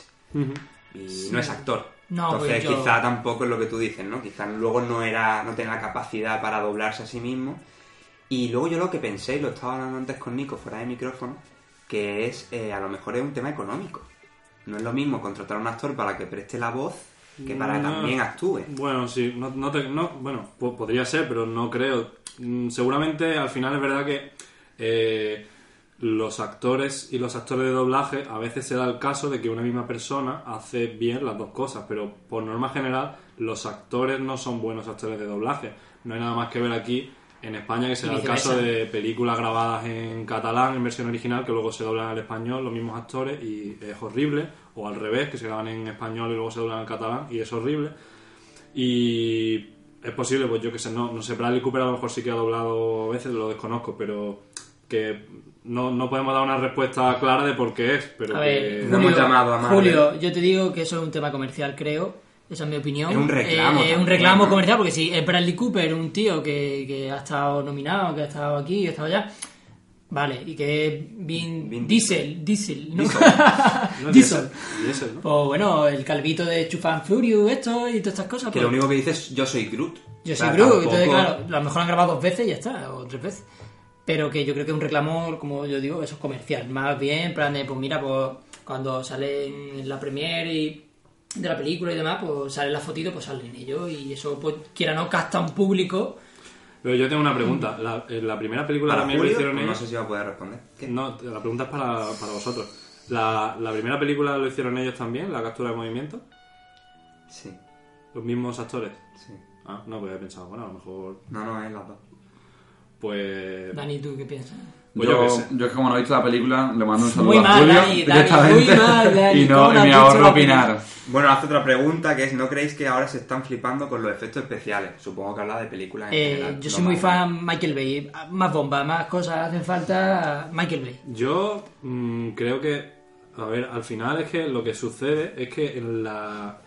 Hoy por hoy todas las películas tienen efectos especiales, aunque sean imperceptibles. Una película en la que no hay explosiones, ni hay eh, persecuciones, ni hay criaturas creadas en, con CGI, al final tiene una cantidad de postproducción que se queda en cosas como reflejos en un cristal o, o mm, un espejo en el que se ve algo o iluminar la cara del actor o, o meterle una herida a la cara del actor, que todo eso se podría hacer perfectamente con, con Maquillaje, efectos prácticos, ¿no? Con maquillaje o con lo que sea. Al final se está empezando a hacer por un tema económico eh, en postproducción con resultados muy buenos, pero precisamente los resultados buenos son los que pasan desapercibidos y a nadie le a nadie le parece que sean efectos especiales. Entonces nos quedamos con los efectos especiales, pues por ejemplo de Batman contra Superman, en la que todo parece un videojuego, en la que los escenarios mm, crees que estás jugando al juego de Batman y en la que los coches se mueven a mil kilómetros por hora, en fin, eso a mí la verdad que me echa bastante para atrás porque me da toda una sensación. Yo comparo eh, el em, Caballero Oscuro con ese realismo que transmite en todo momento, que además hay casi todos son efectos prácticos, con Mm. eh, Batman contra Superman, por irme al mismo personaje, eh, en la que casi todo está creado por ordenador y la verdad que por lo menos la inmersión que te genera una película y la que te genera otra no tiene nada que ver. Y puede ser también por tema económico, es decir, yo por ejemplo vi un making of del Lobo de Wall Street, que dices tú, bueno, ahí, ¿cuántos efectos especiales se pueden...? Claro, pero Sí, ¿cuánto se nota? sí. Es que esa película es un gran ejemplo. Claro, y vi que había, querían hacer una fachada de un edificio muy concreto y Mm. no podían acudir a, ese, a esa Ah, fachada o a ese edificio y lo que hicieron fue reproducirlo por CGI o por efectos especiales. Entonces, en ese caso, En ese caso son geniales y además que ese, y- ese caso es el 90% de los efectos especiales que hay hoy en día, que son, Mm. pues vamos a ver cómo abaratar la producción. Y en vez de irme a China, pues me meto aquí Eh, un exacto. par de... Sí, a mí ver, me, sor- me sorprendió también, no sé si habéis visto World War Empire, la serie. Mm, si veis el making of de World War Empire es una locura. O sea, el muelle que se ve es un muelle con cuatro casas y lo demás es todo croma y tal. Entonces, sí que es verdad que los efectos especiales se pasan, pero si lo estás viendo en una película palomitera, Sí, Claro, pero claro. son necesarios. pero obviamente es necesario. Al fin y al cabo Sí. refuerza un poco la idea de lo que es el cine, ¿no? Que no deja de ser una ilusión y lo que... Pero está guay, por ejemplo, te abre un abanico muy amplio, ¿no? Al fin y al cabo. Eh, A veces abusamos, por ejemplo, películas como Iron Man y todas estas películas que se destruye media ciudad y mueren personas, pero sin la película, ¿no? Que esas son las películas que me hacen gracia a mí. Pero, por ejemplo, en esta que ha, que ha puesto Julio de ejemplo, que es Guardianes de la Galaxia, o sea, no, podría, no podríamos recrear una cosa sin, sin efectos especiales pero realmente. ese es el debate ¿entiendes? Star Wars, la serie, la saga antigua y Bueno, Star Wars igual que la... el Señor de los Anillos, ¿no? Al final hay algunas algunas historias en las que eh, los efectos especiales son imprescindibles, por ejemplo en Guardianes de la Galaxia, pero a mí la verdad es que el caso de Guardianes de la Galaxia me, me parece un caso ejemplar de, de cómo están hechos los efectos especiales porque son bastante creíbles, los personajes están muy bien y además que quieras que no ese tipo de películas con ese componente fantástico tu cerebro siempre está un poco predispuesto a Sí, claro, ver, mm, a, comerse un poco mejor los efectos especiales, porque al final sabes que ya está viendo cosas que es imposible que existan, entonces que de repente aparezca, pues yo qué sé, una explosión extraña de un sitio, al final yo creo que te lo comes mejor, pero estas películas mm, en las que no están tan justificados los efectos especiales, no sé, eh, eh, eh, me, me estoy yendo un poco siempre a las mismas, pero por ejemplo me pasó lo mismo con Escuadrón Suicida, la que todos Bueno, los escenarios, todo mm, parecía absolutamente digital. Y yo creo que sí que se le, se le va bastante la olla, sobre todo porque hay películas en las que directamente eh, dejan de utilizar escenarios reales y lo hacen todo al 100% en digital, cuando está eh, Cuando claramente no hace falta. está claramente probado que lo que funciona siempre mejor es tener una parte real y una parte generada por ordenador, que eso lo ves en películas como por ejemplo en Origen, que la, la famosa escena esta de la explosión de, de los puestos de fruta, que empiezan a salir un montón Esa de trozos volando, hace. y está eh, Ellen, eh, Ellen Ellen Page. Page y DiCaprio en medio con objetos explotándole alrededor. Bueno, pues gran parte de esas explosiones eran reales y luego digitalmente se añadieron, se hizo más espectacular. Y cuando se hacen las cosas así, salen películas que son acojonantes y que son súper creíbles. Ahí Piratas del. Caribe tiene un montón de mezcla entre efectos digitales y efectos prácticos, Sobre todo la primera, ¿no? sobre todo la primera. Y la, la credibilidad que transmite Mm, es Eso pasa un poco también con El Señor de los Anillos y con las últimas del Hobbit, ¿no? El Señor de los Anillos Totalmente. El Señor de así. los Anillos. eh, la, la gran mayoría de lo que veías estaba allí, salvo algunas, las batallas estas gigantes del abismo de Helm y la de Minas Tirith, que en lo que es el escenario, digamos que los fondos eran made painting digital, todo creado por ordenador, pero luego tenían pues las maquetas de las ciudades hechas a una escala muy grande y siempre, al final, gran parte de lo que estás viendo siempre es de verdad. Y eso quieras que no, pues le, le añade, le añade mucho realismo. En Señor de los Anillos estaban todas las torres que se ven, los planos estos subiendo por las torres de por la torre de Sauron y tal, es una grabación de una maqueta real que luego está mejorada digitalmente. Hoy en día lo habrían hecho en, digital todo y yo creo que no habría tenido no habría tenido el mismo efecto. De hecho, eso no pasa un poco con Peter Jackson, cuando pasa del Señor de los Anillos al Hobbit, que es muchísimo más digital Bueno, todo. la evolución de Peter Jackson, si, si, si antes del Señor del Anillo hizo Tu madre se ha comido a mi perro, Sí. que ahí ya nada era digital. No era de todo la verdad. Todo era. Bueno, a ver, es que claro, en aquella época tenemos que pensar que en El Señor de los Anillos eh, eh, fue una película en la que se, cre- se creó mucha tecnología que no existía para poder utilizar en la película. Entonces, en, en Braindead, que aquí se llamó Tu madre se ha comido a mi perro, pues estamos viendo toneladas de vísceras y sangre por todas partes y un montón de cosas que son eran efectos prácticos 100%. Y, y claro, y ahora pues ves el Hobbit, que él sufre un poco del efecto Sí. de ese videojuego y no sé, no sé si hemos ido a mejor, hemos ido a mejor en algunas cosas y a peor en muchas. Y la credibilidad, que para mí es algo bastante importante, pues yo creo que ha ido a peor. Y me, me acabo de acordar un poco el tema de Avatar. Porque Avatar fue esa otra gran película, ¿no? Que se crea tecnología ad hoc para la propia película. Avatar tuvo una cosa muy buena, bueno, muy buena, a ver, mm, tuvo una cosa muy especial que era que l- mientras estaban haciendo la captura de movimiento, a través de los monitores, el director podía ver eh, en, en tiempo real los modelos 3D insertados en los escenarios 3D. Es decir, que cuando en el plató estaban los actores saltando de caja verde en caja verde eh, o de caja azul en caja azul, con los trajes estos de los puntitos blancos, en el monitor se estaba viendo una, mm, Simulación. una animática en 3D del resultado final, evidentemente en un 3D muy precario, sin iluminación, sin todas las texturas, pero eso es lo que hace que quizá fuera la primera película con un 95% del material hecho por ordenador en la que las expresiones faciales son creíbles, en la que los movimientos de los personajes son creíbles y eso era porque el director tuvo la capacidad de dirigir al personaje en 3D, de decirle al actor no muevas el brazo tanto de esta manera porque cuando lo hace el modelo queda mal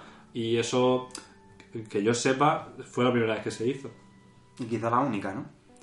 Hombre, la- es, es muchísimo, muchísimo más caro que, que tener... Bueno, realmente yo sí recuerdo haber visto ejemplos de, en el mismo Señor de los Anillos de, de que ya tenían podían ir moviendo la cámara y hacer los movimientos de cámara sobre un escenario en 3D y más o menos ver cómo iba a quedar, pero de hacer todas las interpretaciones y todas las actuaciones y todo de esa manera, yo creo que, fue la primera. La única no lo sé, me imagino que hoy en día ya se utilizará también para otras películas.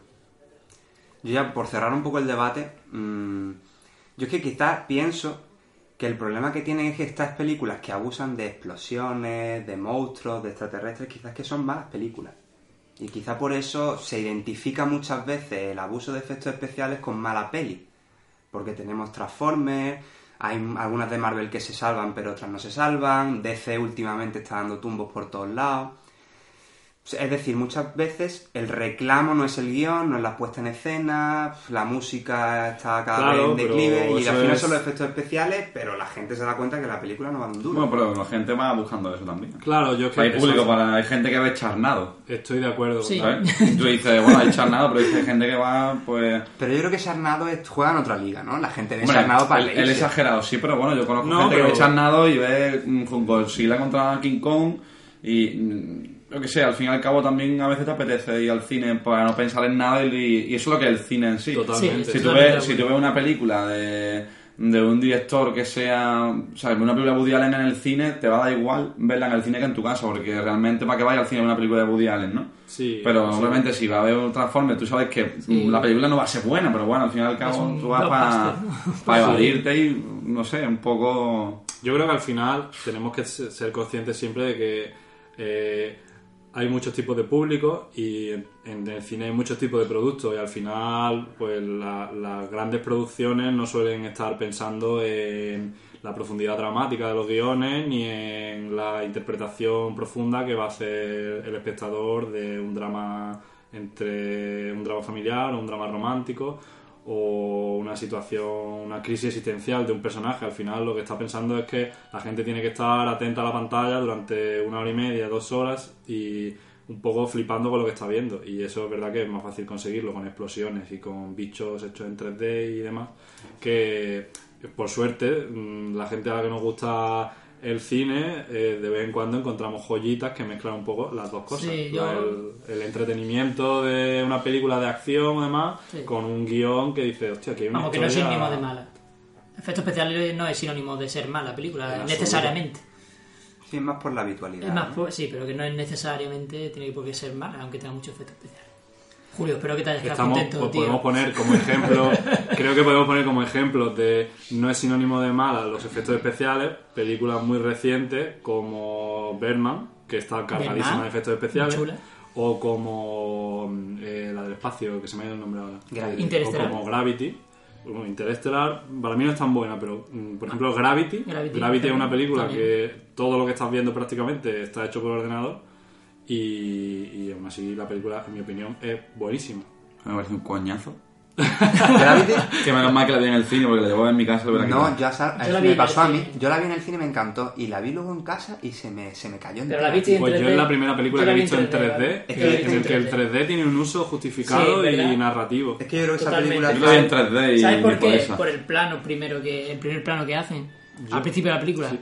El Yo flipé, yo- cambio ese que hay de estar fuera y de repente está dentro. Yo de las pocas películas que he visto en 3D, o sea, he visto varias en 3D, es la única en la que el 3D me ha parecido necesario para mejorar la película. Mm. Y aparte tuve la suerte de verla en una sala con Dolby Atmos, con lo cual el sonido era súper espectacular. Solo he visto en Dolby Atmos esa película y la primera del Hobbit. Y, Que es la mejor y es alucinante. Sí, la verdad. De todas maneras, que Alfonso Cuarón yo creo que en términos de puesta en escena es un mago. Al final he dicho dos pelis del mismo tío, ¿no?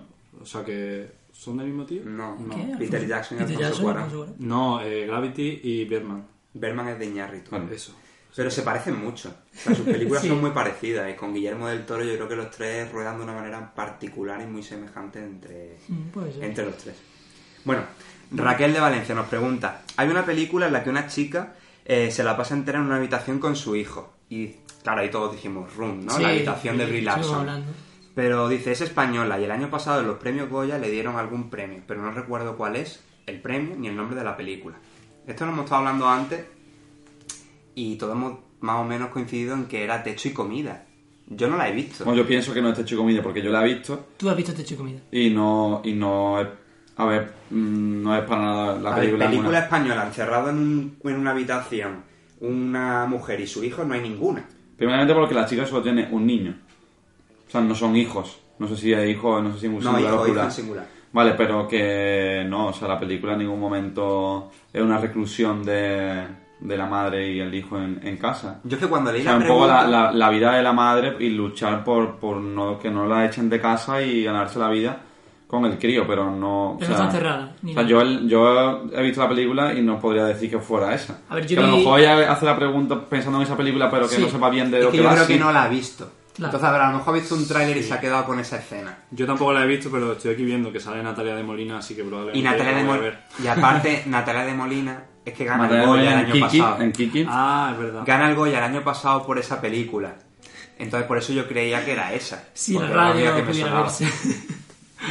Pues. Bueno, Raquel, bueno, esperamos que te hayamos podido ayudar un poquito. mm, No le hemos ayudado nada, pero bueno. Bueno, que vea techo y comida y a lo mejor que- es la que Raquel, dice. mira techo y comida y si no, pues Está muy estar ahora, Room, creo. ¿no? De Room. eh. Sí, si no. ¿De pues- Room, ¿De Room qué os pareció? Porque yo tuve un debate ahí con Jesús. A ver, a ver, a ver. ¿Tú cómo que debate tu A ver, fue buena. ¿Qué debate película. No me acuerdo. Que a ti te gustó mucho me Me pareció gusta. una A mí me mierda. gustó mucho. Y la vi en el cine. Yo no sé si la vi contigo, de hecho. A mí, no, yo la vi, yo la vi en, en mi casa. pues entonces no sé con quién fui.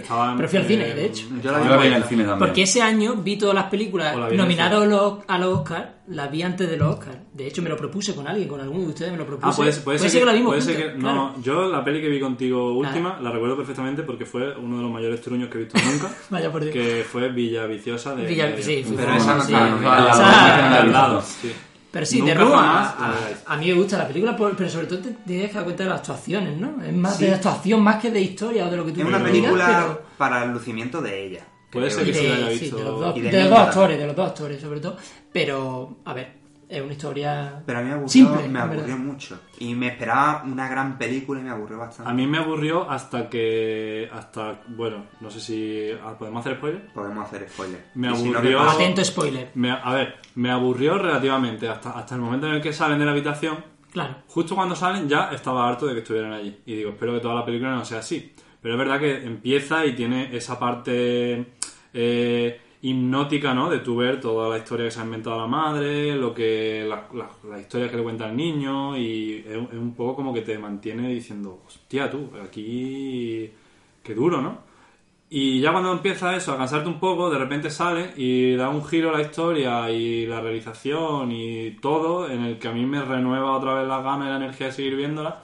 Y al final me gustó mucho más esa segunda parte que esa primera parte. Y a mí la película me pareció estupenda. la A mí me pareció muy buena, la verdad. ¿Tú lo has visto, Dani? Yo sí, me gustó, pero sin más, no, la verdad, no, la no una película entretenida que de hecho no he vuelto a ver. ¿no? Que Sí, yo tampoco, no es que una No, peli, yo no tampoco sé- la vería otra vez. Pero, Pero Porque no que- es una película de estas que ves. Ah, yo salí del cine, pero que no Joder, dije, Es una película hostia. bastante que te da.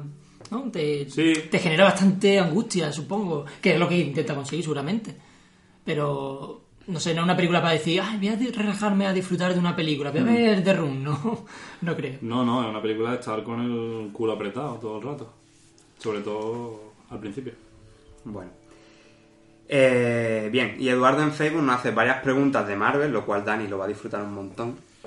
Yo Que que no no, ve no cine voy de Marvel. No voy a decir nada, vaya. Dani, tú no ves cine de Marvel. No, no, no. O sea, no porque no, no sé, tío. No, Pero- yo creo que para disfrutar de ese tipo de películas hay que tener un Yo pasado... es que ya me perdí un poco poco- en el universo Marvel, ya me he perdido. A ver, yo. solo de Batman soy y no es de Marvel. O sí, sea sí, que- pero yo no soy tampoco fanático, pero las veo, supongo, por entretenimiento. Por comer O sea, yo no he visto ni Guardianes de la Galaxia, ni Escuadrón Suicida, ni Spider-Man, Amazing Spider-Man, ni la 1 Ni el Amazing dos, ni el otro, ¿no? No soy de, no soy de superhéroes, pero porque... Que por de- cierto, no sé. No Bueno, sé, la verdad. Bueno, la pregunta, en el universo cinematográfico Marvel hay películas confirmadas hasta 2020. A partir de ahí, ¿qué planes creéis que tiene Marvel? Pues seguir haciendo películas, seguramente, y porque es lo que he comentado antes, ¿no? Que os he dicho, tenemos veintipico años todos, no vamos a decir la edad porque, vamos a ver. Pero, y siguen haciendo cine y siguen haciendo remake de cosas. Cuando tengamos 50 años, Sí. habrá ya. Yo creo que al final Muchas películas de Marvel. sin que nos demos cuenta, pues eh, eh, Marvel está haciendo con el cine un poco por lo que está haciendo con las series. Al final la gente siempre tiene ese ansia de buscar la continuidad y a, a todo el mundo le pasa cuando una historia te gusta, no te gusta que termine. Y están un poco satisfaciendo esa necesidad de ver más constantemente, esa necesidad que las series por su naturaleza, te satisfacen siempre. Y Marvel lo está haciendo en el cine, está haciendo eh, que la gente que va a ver una película, luego quiere ir a ver otra y quiere ir a ver otra. Sí, claro. Y luego, Al yo que no soy, da- nunca he sido lector de cómics, ni conozco bien las historias de los personajes de, de- O sea, no conozco el universo, pero sí que veo que es un universo casi infinito. Claro, si son tantos personajes Claro. y tantas... Y salen Historia, parte y de lo que son. y tantos y tantos años, yo creo que ahí tienen una especie de... Una de- mina, una mina. Una mina.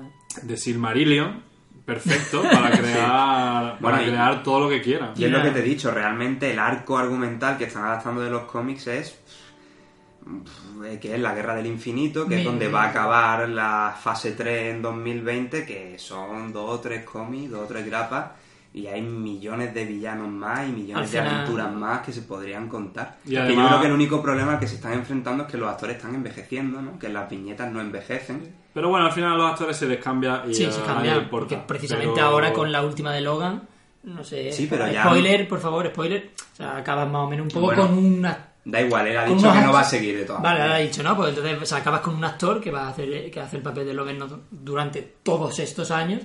¿Quién te dice a ti que dentro de cuatro o cinco años vaya a haber otra película de Lobezno? O de X-Men y salga este personaje. Y sea otro actor, evidentemente. Pues Yo creo que Yo creo eso una nunca mina. va... Nunca va a acabar. A ver, seguramente con los años pues irá un poco cambiando de nuevo la tendencia y a lo mejor deja de ser... Sí, porque piensa, ¿cuándo empezó realmente eh, a explotar, a explotar ahí, no? Porque no, no había una explotación como la que hay ahora, ¿no? Eh, de... No, eso fue Iron Man en el 2008. Bueno, pero la primera película de Marvel, o sea, de un personaje de Marvel, Después personaje Marvel fue X-Men en el 2000. no, Bueno, sé yo, no, sé yo si es... The tú, Punisher. The Punisher Howard- en los años 90. Pues no sé, porque yo escribí un artículo hace Bueno, mucho, Howard, bueno, la de sí. Howard era un héroe... Sí, pero, pero fue- era una o cosa... una cosa más pequeña y más ridícula, evidentemente. Eh, pero sí, de, de Punisher o... The Punisher en los años 90 con John Travolta, que sale también. Y ya luego se hizo X-Men en los 2000, Spider-Man Sí, en porque claro, de, 2002. de DC sí es más común, ¿no? Porque Sí. Batman, Superman... No, y al final lo, lo que tiene también esto es que al final, con el paso de los años, pues estas películas que por mucho que a mí, por ejemplo, de las que he visto, algunas me gustan, me han gustado bastante, están bastante bien, pero son intranscendentes. Entonces, dentro de 10 años, puedes hacer la misma película con otros actores, con otro diseño de arte, con otros matices Sí. y variando ligerísimamente el guion. Y seguramente va a tener el mismo tirón, la misma taquilla, el mismo éxito y a nadie le va a importar Sí, que porque la- la misma película. hay una cultura 10 años. cómic ahí que nunca va a acabar. O Mm. sea, aunque pase esta generación del cómic o la, la nuestra, la, incluso más, más viejos que nosotros, esa, esa cultura del cómic nunca va a acabar y entonces, y, y como dice Jesús, pues, o sea, va a ser siempre una mina ahí en la que el cine va a seguir explotando, seguramente. Siguiente pregunta. Eh, dice, vamos, sigue porque ha hecho varias preguntas. Dice, ¿qué podemos esperar de las nuevas películas de Spider-Man? Ya da por hecho que va a haber más de una. Y creo que sí, Sí, porque de hecho en Marvel ha 2017 confirmado. ahora, este año, ¿no? Dice. ¿no os parece que están abusando de este Este personaje? año estrena una.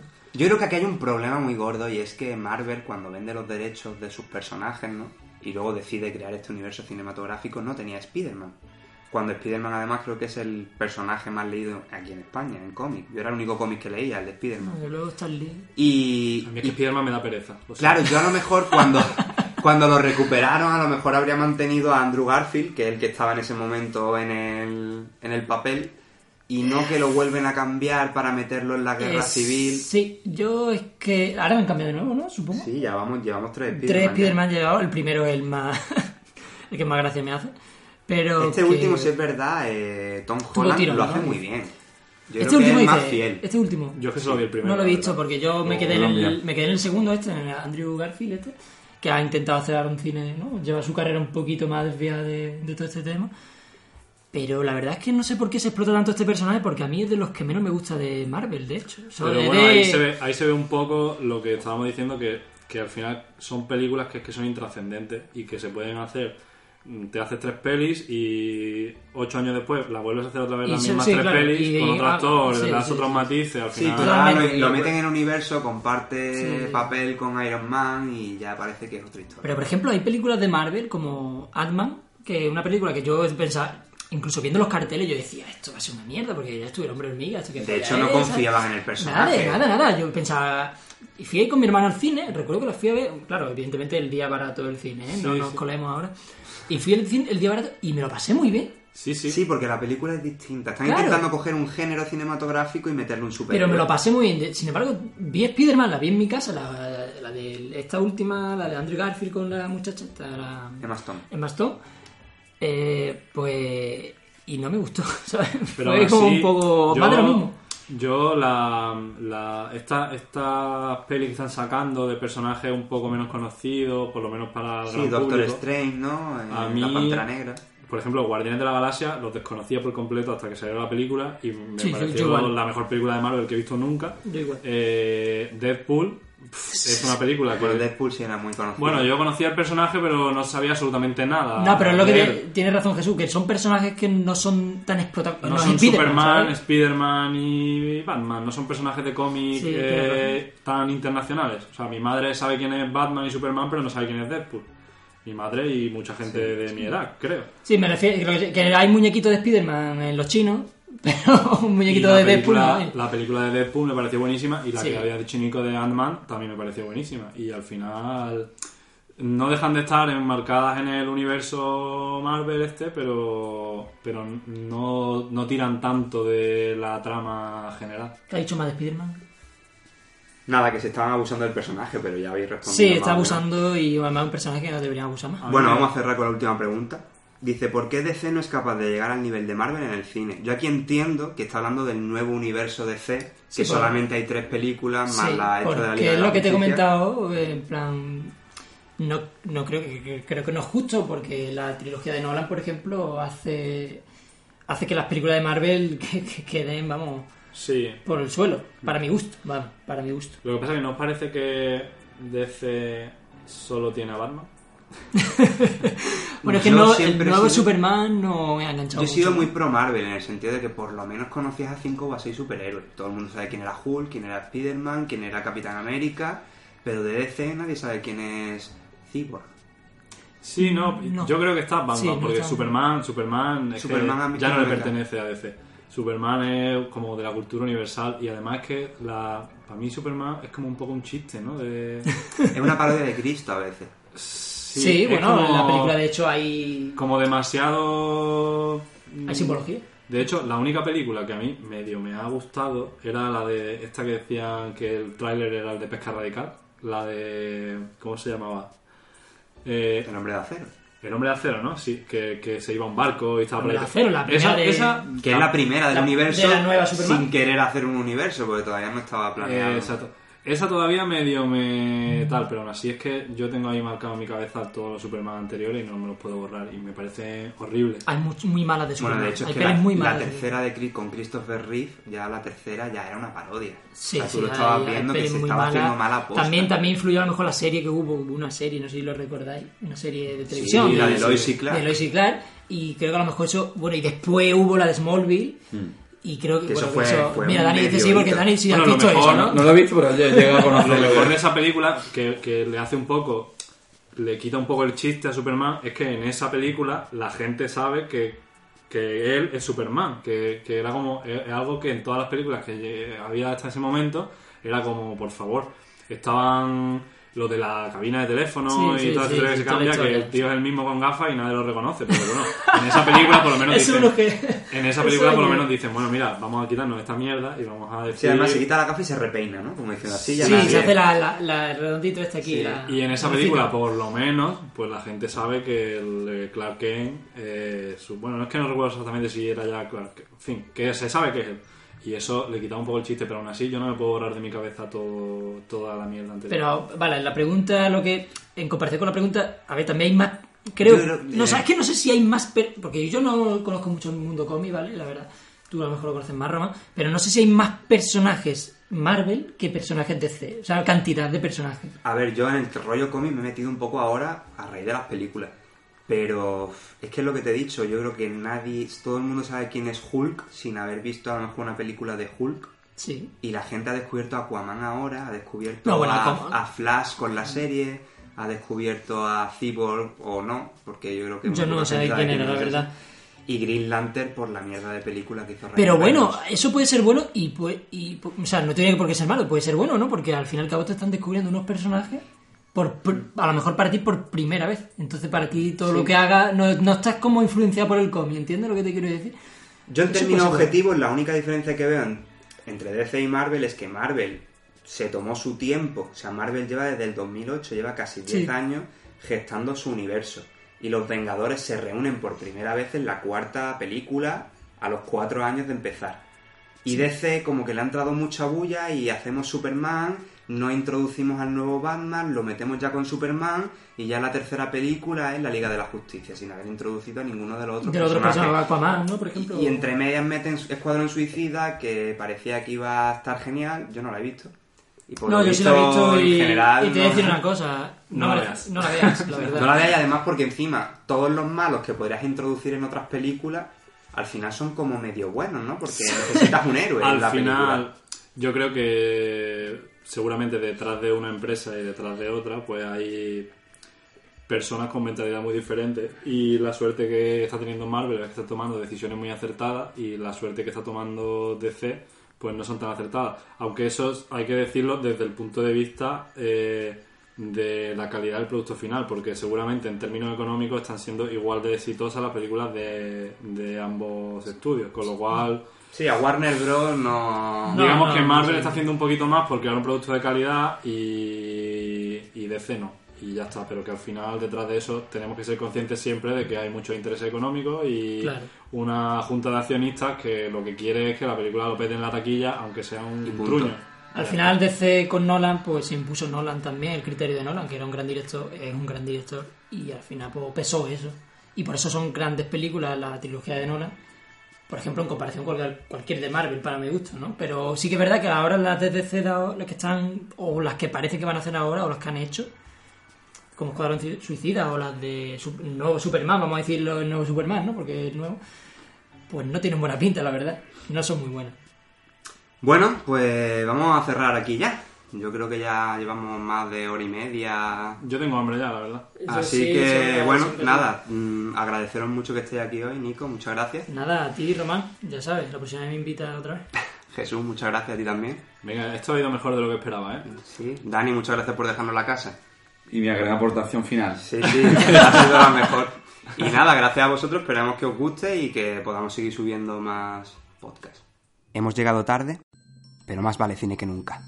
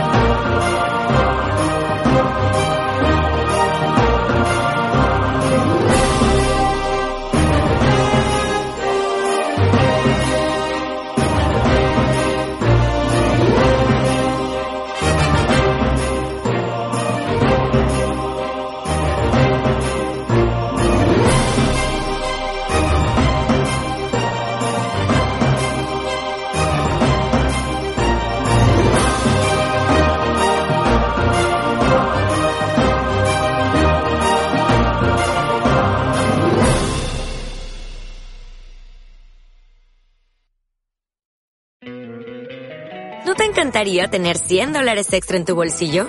Haz que un experto bilingüe de TurboTax declare tus impuestos para el 31 de marzo y obtén 100 dólares de vuelta al instante. Porque no importa cuáles hayan sido tus logros del año pasado, TurboTax hace que cuenten. Obtén 100 dólares de vuelta y tus impuestos con 100% de precisión. Solo con Intuit TurboTax. Debes declarar para el 31 de marzo. Crédito solo aplicable al costo de la presentación federal con TurboTax Full Service. Oferta sujeta a cambios o cancelación en cualquier momento.